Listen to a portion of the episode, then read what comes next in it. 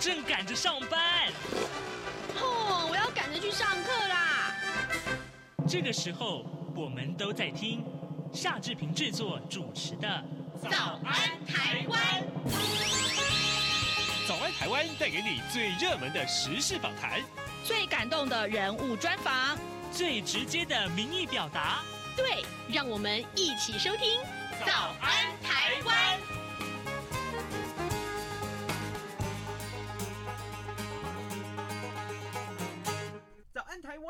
我是夏志平。今天是二零二三年的五月二十九号，星期一。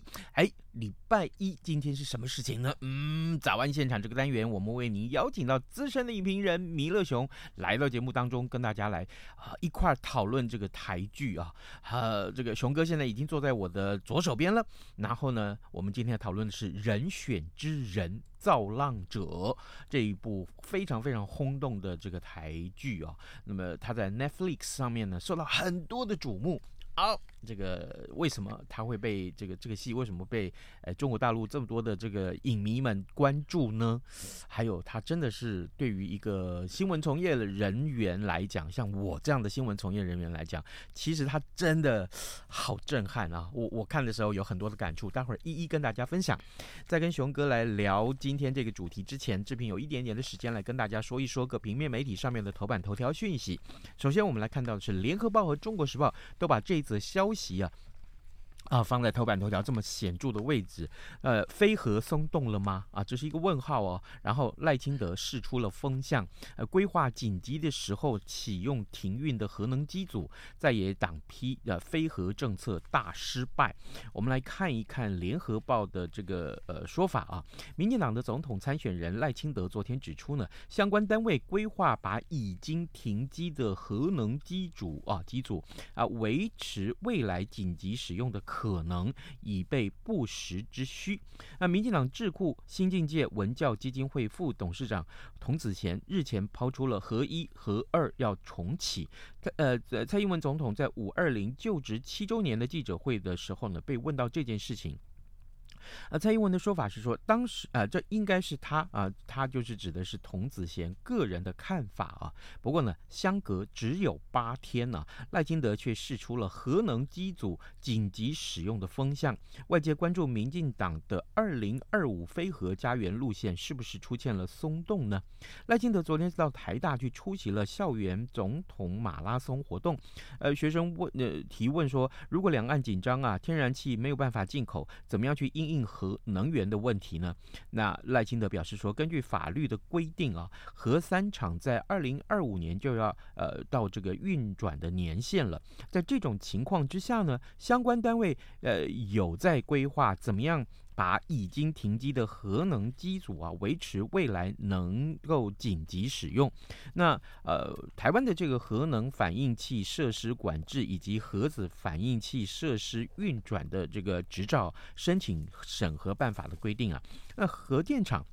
他研议呢，应该在执照有效期限届满前五年到十五年要提出申请。目前核一已经展开除役的计划，核二啊，核二厂的这个除役计划早已经通过了。核三呢，也啊预呃也超过了这个研议的年申请年限了。那这也是蔡政府一直坚称三座核电厂没有办法研议的原因。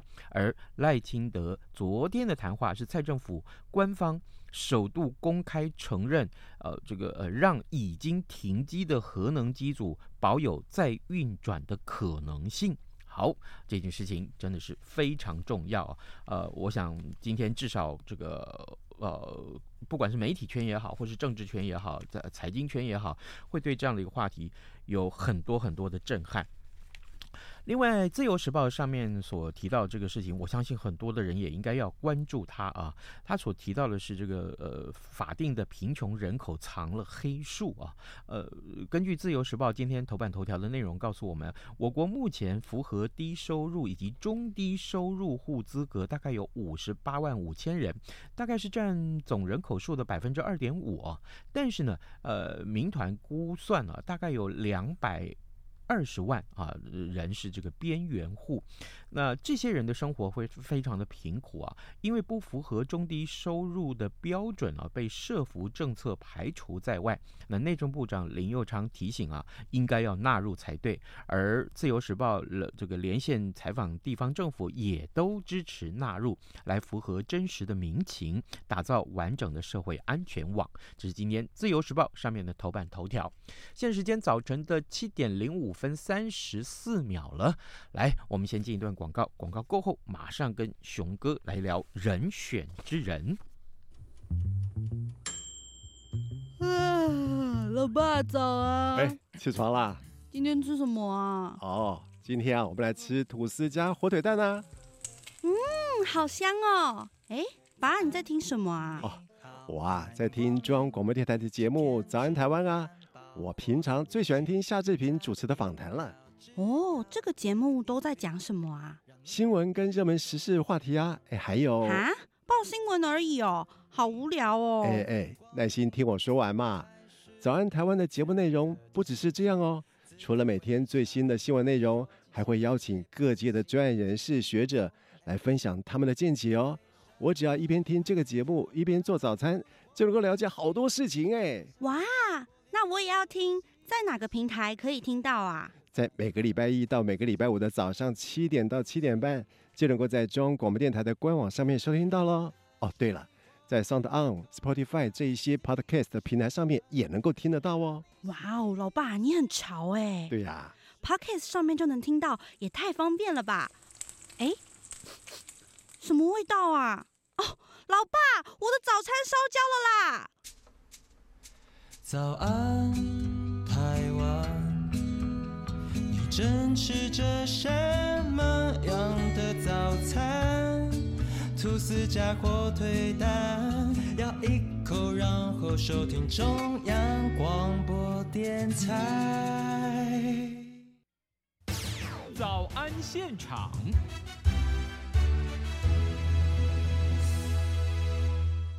这里是中央广播电台台湾之音，您所收听的节目是《早安台湾》，我是夏志平。此刻时间早晨七点零七分三十五秒啊，来啊、呃，资深的影评人弥勒熊啊，现在已经来到节目的现场现场了。熊哥早安，呃，志平哥早，全国电友大家早，是谢谢谢谢熊哥一块在节目中，我们现场来为大家一块讨论啊人选之人。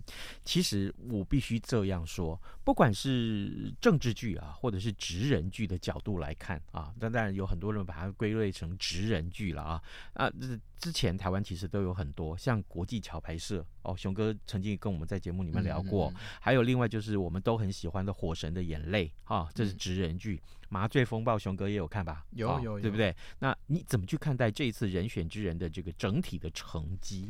我我觉得可以是说一种集大成啊。讲实在，嗯、就是说，呃，因为沿路以来，就是我们大家一直啊、呃、不断看到一些新的剧，然后尤其是像啊、呃、这次林君阳，他本身也是余二的那个编导嘛，所以呃你可以看到，等于是呃成熟期。就是等于现在是收割了，嗯、就是说我们台剧经过这几年来的一些进步呢，我们终于看到一个就是大家都还算满意的东西了。嗯、对，我觉得这个非常好。然后我刚刚有跟那个志明哥有提到，就是说呃，就是这次的那个 casting 啊是非常非常好，就是不会有一些让人家很尴尬的角色或者是演员出现。然后呃，当然呃，我们在呃就是相关的网站或者是你要用这个呃这个关键字去找的话，你可以看到很多很多有关这个呃里面的演员或者是说其他人对这些剧的那个反应，我觉得都相当不错。我觉得这是一个好现象。嗯，好的。当然我们在看这个戏的时候，每个人感受不同了哈。呃，熊哥很推崇，哎、呃，我其实我也很推崇，嗯、但是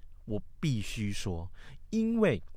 啊，我曾经采访过这个呃总统大选，就是你的职涯生涯当中有有一些就是是走这个这个路线。对，我曾经多次采访过，就是每四年一次的总统大选，然后这个。呃，在采访的过程，我当然就会到这个竞选总部去，很深入这个竞选总部。当然，我也看到过一些党工们在讨论新闻议题怎么去应应啊，还有就是这个呃，对于对手的抹黑或挑起的话题啊，这整个巨细靡遗的讨论是什么？血淋淋的感觉，这样。我跟你讲，真的是血淋淋。你用这三个字来形容，那真是太恰当不过了。没有，因为因为我就有跟那个志平讲，我就说，哎，难道他们就是不会说，因为有外人在呢？然后就有所遮掩什么的，没有，嗯，几乎没有。嗯对，就是就是跟那个剧里面演出来的状况是一样的。因为情况太紧急了，挺紧急，而且必须那个议题一被抛出来的时候，马上要，可能会很多效果就不一样呢。然后有一些讨论，但有些深入的讨论呢，我们是看不到，没有错。不过呢，关门的，不过至少我们都可以去询问与会的人啊，开会的人，你们的讨论是什么？因为对记者来讲，独家很重要。对对，这也就是为什么我我看到这个戏的时候，我坦白讲，我心里面是触目惊心，很震撼。而且呢，除了这个竞选的，就是总统大选的竞选的过程，在党部党工的一些工作的情况之外，另外我们在身边啊，就是当然我们这么多年来的看到的，比如说像这个戏里面所提到的这个外遇情节，嗯嗯，像这个性骚扰情节，这个都是像大选过程当中的必备的，像同志情节啊，同志权益、性别议题。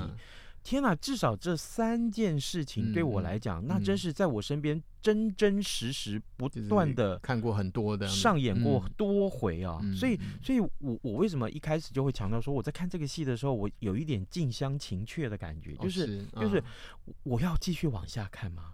那个 哎，那个那个戏里面给你的害怕这样子，对我好害怕，说天啊，我还可以看到重回现场，不是就是说你感觉到自己重回现场这样？你可以分析一下我的心理，不会啊，就是说。我我觉得这个这个这个是很微妙的，就是说你其实知道，嗯，然后你也很清楚，但是你从来没有被揭露过。嗯，所以你好像就是整个人啊，就是被活生生的这样扒开来这样子。嗯，所以你的那个感感受是非常的强烈，就是说，究竟这个东西我应该去面对吗？可能对你来讲，你可能已经遮掩了，或者是把它藏在你的那个思想的那个某一块的区域，先把它关闭起来，因为太可怕了。对，所以当你重新被挖掘出来的时候，那个那个，所以我我就一直讲，我就说，你看像那些所谓的性侵犯啊，我最近才有机会就是。活生生的去去那个法庭里面，我这辈子第一次，然后你就会发现啊，好可怕，就是说你必须要跟就是加害于你的人要同时站在那边，然后面对面对检察官或者是书记官要重新再讲一次，然后对。这个还只是那个哦，还不是性侵哦，嗯。所以你可以想想看啊，就是说，如果今天我是发生性侵，我被性侵的话，然后我必须要跟就是强暴我的人要站在同一个地方，你想想看，那个那个那个那个那个，我简直无法想象。而且他会一一一而再再而再，就是一直把它挖出来。对，你要讲 N 次，对，你要讲到 N 次，讲讲到后来你都已经没有知觉或者没有反应的。真的，真的。所以真的，我觉得有时候就是说，其你心里你你讲，你说你对你来讲，你觉得不晓得怎么样看下去，可是对我来讲。我的感觉感觉就是反我反而是倒过来，就是我会觉得那个东西跟我距离好远哦，所以我看的是什么？是他们的编导，然后里面的一些灯光啊什么这些，就是比较我的专业的部分。好，看编导，看灯光，看演员的表现。我们先看演员的表现好不好？其实坦白讲，因为我我自己也是戏剧系毕业，然后我也学表演，我也学过编剧，然后导演，或看过这么多的戏，我我必须说。我个人觉得这一次所有演员的演法跟过去我们所看过、所讨论过这些台剧是有很大的提升的。我就讲嘛，就是说这个是集大成，因为一直修正。嗯、像谢云轩，如果你把他早期的东西找出来看的话，他刚开始从舞台剧过来的时候，嗯、那个那个黄建伟也是，嗯嗯，他们都有很严重的夸张的部分。是是。可是演到后来，因为他电影他演的也多了。所以你会发现，就是说我们的剧本也是一直要求。所以为什么常常会会有的剧我们看到后面又看不下去，是因为呃所有的角色不见了，嗯，然后只剩下编导自己一个人自言自语，他是透过不同的角色去去表现。但是这个东西这这出剧的好看，就是说他的每一个角色都是活生生的。然后这个所有的演员，他不管是他自己在讲话，或者是他跟他的呃演对手戏的演员要对话。嗯嗯嗯那个讲出来的话都非常的口语化，嗯嗯，很口语，嗯，我我们看到有些剧本哈，他写的过程呢，那个编剧大概是惜字如金哈，啊，就是写的都很文言文。可事实上，我们生活变成小说家这样子。可是事实上，我们的一般人的生活不会那样子的对话，就是同样的内容，你会换一种方式来讲。对，那然后，可是这一次啊。这个我我怀疑了哈，因为我自己没有到现场去看他们拍戏，我怀疑林君阳其实对每一个演员的要求是说，哎，你们就就把那个台词啊，能够顺着那个台词的大意说出来就好，尽量口语。呃，我们都讲说，就是戏剧上面演员要做功课嘛，演员功课嘛，就是说这个角色的建立是什么？那通常有时候就是呃，你所演的角色跟你本身的个性差非常多。然后王静他有提到，就是说。呃，导演就是跟他讲说，哦，下一场戏你要哭，嗯可是问题是要哭要哭要要怎么哭这样子？嗯然后他就他就跟那个王静讲说，你有没有想过你的角色为什么没有爸爸，为什么没有妈妈？哦，对耶，只有阿公哦，然后他当下就哇就哭出来了，哦 就是他他本身已经调整在那个角色里面，准备要演的。然后导演就说，好，你下一场戏你要哭嗯嗯。嗯然后问题是，好，我叫你哭，你给我马上哭我。当然哭不出来了。对啊，所以就是你要有一个 key，、嗯就是有一个东西把那钥匙打开，所以导演就当下就提供他，所以是。呃，就是你可以看到，就是说林君阳他对这个导戏上面的一个自信心，而且怎么样跟演员互动这件事情，那更不用讲说王静他，我跟你讲，你看他跟那个戴立人对戏，非常的过瘾，嗯，完全是势均力敌。对没错没错，一个新演员可以你想想看哦，他他们在床上，然后他嗯必须去靠近他，然后摸他的膝盖，嗯，然后把他的脚这样子略略的拨开来，嗯，那个很恐怖啊，那个是。那个当然对戴立忍来讲是驾轻就熟，因为他大佛普拉斯就嗯。干过类似的事情。哦，所以有人就开玩笑说戴笠好像从大佛普拉斯走出来，嗯可是王静，我觉得他这一次完全脱离了那个大学生的样子，嗯。就是他在这一次里面，我觉得看到一个，嗯、我很高兴，就是说看到台湾又有一个新的演员就这样子上来了，嗯嗯嗯。已经抛开了那个偶像的那个包袱。有关演员的演法，我还要分享一点，就是我们过去嗯，在这个早安台湾里面所讨论的这些个这么多的这个职人剧或者是政治剧里面，每个演员的用演法都很用力啊，这是我刚刚所提到的一个观点。嗯嗯嗯但是你不要忘记，各位听众，也许从前喜欢看台湾的偶像剧的时候，嗯那个那些个偶像啊。我我坦白讲，对不起，我如果得罪这些偶像真是不食人间烟火。他们的演法就是口齿不清啊，完全不知道。如果你不看字幕，你不知道他在讲什么话。嗯我坦白讲，从前都是这样子啊。我我如果有得罪很多演员的话，对不起，我我可能可能就是说，像你刚才讲的，就是说，其实编导也没有要求啦，哦对他们也不懂得要求。啊，竞猜拍啦，也不是啦，就是他们希望保有那个偶像的那个包袱吧，就是那个形象在嘛。可是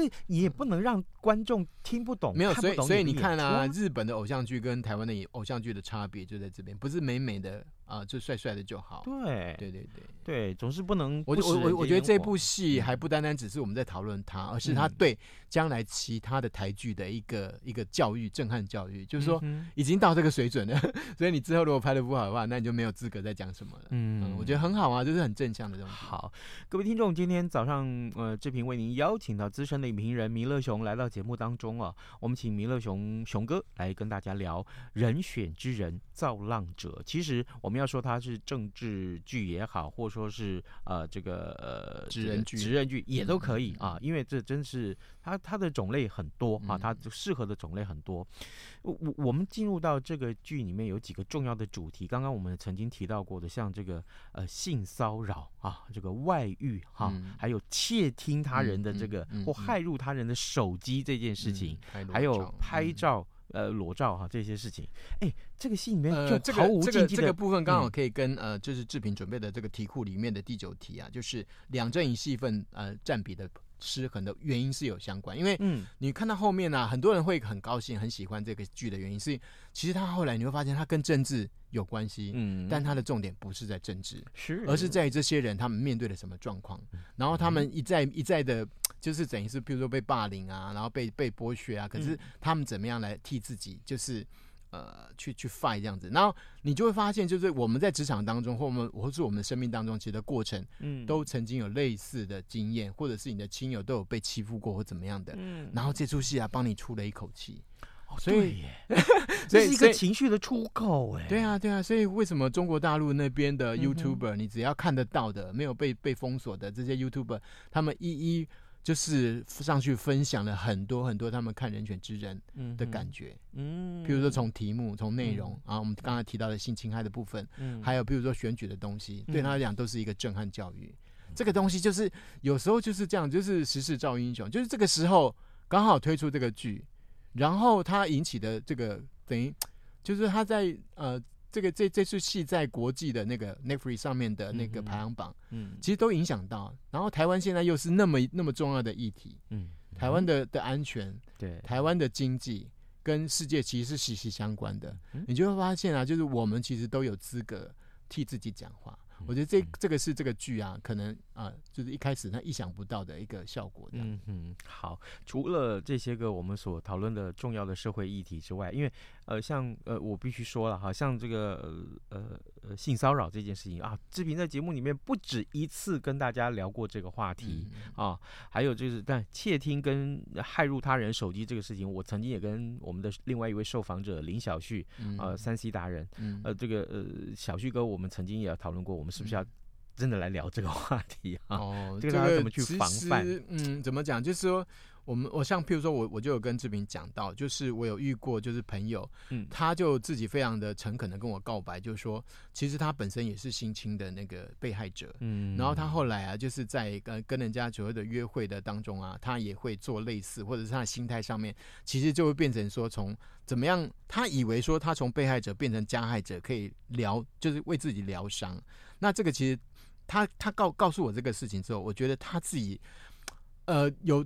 有得到某一种疏解之外，我觉得他应该之后他就不会再做这个事情了。嗯、这个东西是我们无法想象。啊、但可是啊、呃，你譬如说你问警察或刑警，他们在处理这个案件的时候，你会发现，其实类似的状况，这种从所谓的从被害者变成加害者这样子的例子，其实不为少数。哎，嗯嗯，所以所以我觉得这个东西就是说，他现在很写实的把它演出来，我觉得对很多人来讲，就是呃，当然我们面对他是是蛮痛苦的，嗯、但是如果能够得到某一种。呃，疗愈的话，我觉得这个也是意外的一个效果，这样的。嗯，我我提到职人剧这个部分，还有一点我特别要在这里再独立出来强调一下，就是。呃，这个当然，如果讲的是总统大选，不免会有一些这个所谓的、呃、这个造势晚会啊，嗯、这个的，比如说要支持的群众到现场、嗯、啊，哎、嗯，他也借到那个北门那个那大片广场去拍啊，哈、也真的是很费心啦。但是呢，很重要的是，在整个造势晚会的过程里面，党工们怎么去造势安排，嗯、那真正是凸显了这个所谓的造浪者这个话题，他们把。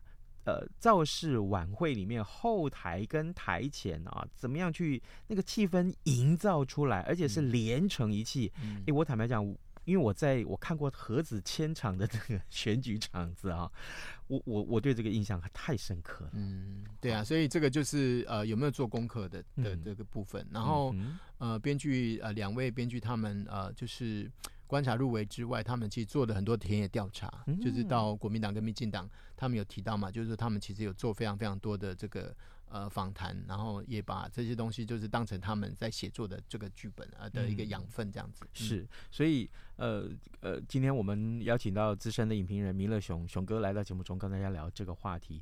我仍然推荐大家，如果还没有看过这个戏，真的是可以来看一看。那这个相对于我跟熊哥的访谈，这个时候我也想把一些问题请教我们的听众啊。如果你正在听这个节目，嗯、或者说你这个我们事事情过后，这个你随时有在听这个。这个单元的时候，我我我不妨告诉大家，哎，这个戏里面告诉我们，因为其中陈家靖这个角色啊，嗯、就是这个呃谢盈萱的这个长官哈，陈家靖哦，很多人说被他圈粉了，对，很多女生说她也很想当，然后因为他同志这样，没有，还有就是陈家靖这个角色，这个男生啊，这个这个主任哈，他。跟他的老婆因为工作的关系而处的不好，好，所以这个时候我真的很想也问大家，因为我在新闻圈工作这么多年，我也当过主管，我也当过这个非主管，那我真的很想请教大家啊，各位啊，呃，工作对你来讲的意义是什么？我特别要请问各位听众好不好？你你如果把夫妻的相处拿来当警语的话，你去提醒那些。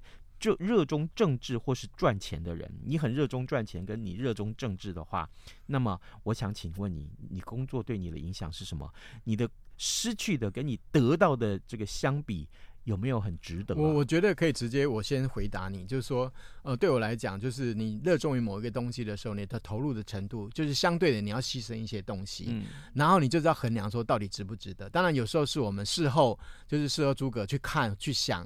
可是在，在在投入的当下，其实有时候你真的会忘掉很多东西。嗯，那我觉得可有一点可以拿来做做做做参考，就是说，呃，你看别人发生的事情，其实你可以回应到自己的身上，嗯、然后是不是值得？嗯、那我觉得，如果能够多照顾得好，这当然是你的能力够。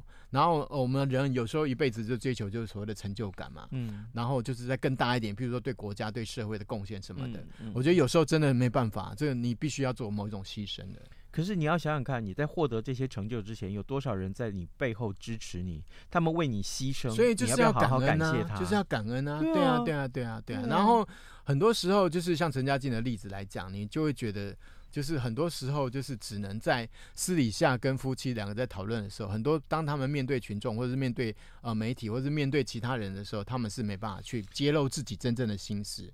所以你有一个人可以跟你分享你的。Everything，这个是非常非常重要的。我们刚刚讲陈嘉静这个角色，其实他饰演他的演员叫黄建伟，对不对？哎，记不记得去年斯卡罗的时候，其实他的角色有点有点这个死板的刻板哈，对不对？不是啦，我觉得那个东西就是要求的问题啦，因为。就是你说清朝他，他他他，因为他英文太好了，他那个口口音太溜了。就是清朝一个官员怎么可能没有留美？对对对对对，没有这个这个东西，我觉得都是 怎么讲？就是我们要注意的东西。就是之后如果再拍类似的东西，呃，譬如说像我们讲说梅林史翠普，嗯，他每次拍不同的语言。或者是不同的国家的角色的时候，他会做很多功课，嗯、所以这是他厉害的地方。那不然为什么他叫梅林史翠普？是是，好，这个就是我们佩服他的地方嘛。呃，对对来，我们实在是没有时间了。我我我愿意把，因为我本来还要讨论这个所谓的等待真相啊。这我们因因为顺便要，好，现在就直接问你好。那对你来讲，你刚才提的问题是什么？就是你在这个广播界做这么久，然后你的家庭的牺牲，你觉得你的看法是什么？你看了陈家静，你的感受是什么？我我真的觉得我要感谢很多人。感谢我老婆，真的，如果不是她那么多的体谅，好，当然，但这这做夫妻嘛，互相啦，对不对？我也有牺牲，她也有牺牲，对不对？如果说真的总是一个人在牺牲，难免另外一个人会觉得不公平，真的，我认为是这样的。相处之道，那真是如人饮水啊，冷冷暖自知。好不好？好，我们这一集这样就够了。没有，还不够，我们还有两分钟的时间要来探讨一下。不是，我说我们这今天有那个志平的告白就不错了。没有，还有就是，哎、欸，各位，你看这个戏啊，每一集都有金句，哎。嗯，哈，对啊，我很我很佩服这个这个呃导演编剧哈，他总是把这些京剧很巧妙的融入在演员的对话里面。我跟你讲，我本来想说要讲个大概三五句京剧就够了，可是呢，我发现挑一个一两句吧。天哪，这我我根本不知道该怎么说哎，就随便挑一句。我我好，我几几句了哈，一个哎，政治就像渣男啊，爱上了就离不开，真的是，就是又爱又恨这样，真的。很足济人插政治哦，搞不要拢拢是安呢，好不好？哈，还有呃，这个失败了就失败了。再站起来就好了呀，嗯啊，这也是里面很很棒的，我觉得很重要。我觉得代理人的角色就是这样，就是说能不能一本初衷，嗯哼，这些东西就是要一直问我们自己的。是，对对对对。还有有关于爱情的金句，那也是太多了啊，就是真是，呃，我没有不愿意付出啊，我只是不愿意我的付出变得这么理所当然。这是陈嘉静的老婆对他陈嘉静所说的。哎呀，这天啊，这话听起来好震撼。没关系的，孩子还是有噪声就不错了，对吧？没有了，不但要噪声，还要照得好啊，还照顾得好啊，没有开玩笑，对不对？好，还有就是说啊，哎、呃，这些都是很小很小的事情，可是这些很小很小的事情都跟台湾的未来一样重要啊！我对这这句话真是太，真的太爱了，嗯，我好爱这句话，没有，就是。我如果是会有所谓的大我跟小我啦，嗯、然后怎么样中间取得平衡，这个就是我们的功力的问题。是，好，最后再再来一句好了哈，这个，哎哎，我们不要就这样算了，好不好？很多事情不能就这样算了，如果这样的话，人就会慢慢死掉，会死掉。各位，为什么这剧中人物有这么多的坚持？他们活出了自我，为什么可以让人家变得这么觉得他们伟大，或他们觉得我们同情他？没有，我觉得还有一句，就我很想讲，就是那个女主角喝醉酒，嗯，然后打电话给王静，嗯，然后就说，这次我们不要算了，好吗？哦，对，我听到这句话，我也是很感动，我真的蹦出眼泪来。各位，我们今天邀请到资深影评人弥勒熊来到节目中，跟大家聊一聊呃人选之人啊。我相信这个还在演，然后大家赶快看，赶快看好吗？啊，赶快看！嗯、而且我特别强调，呃，如果你这个身在中国大陆，我我我鼓励大家看啊，鼓励用各种方法翻墙吧，好不好？啊，今天我们非常谢谢熊哥跟我们的分享，熊哥谢谢你，嗯、谢谢各位听众收听，拜拜。反正过了十二点，好多一样被丢弃。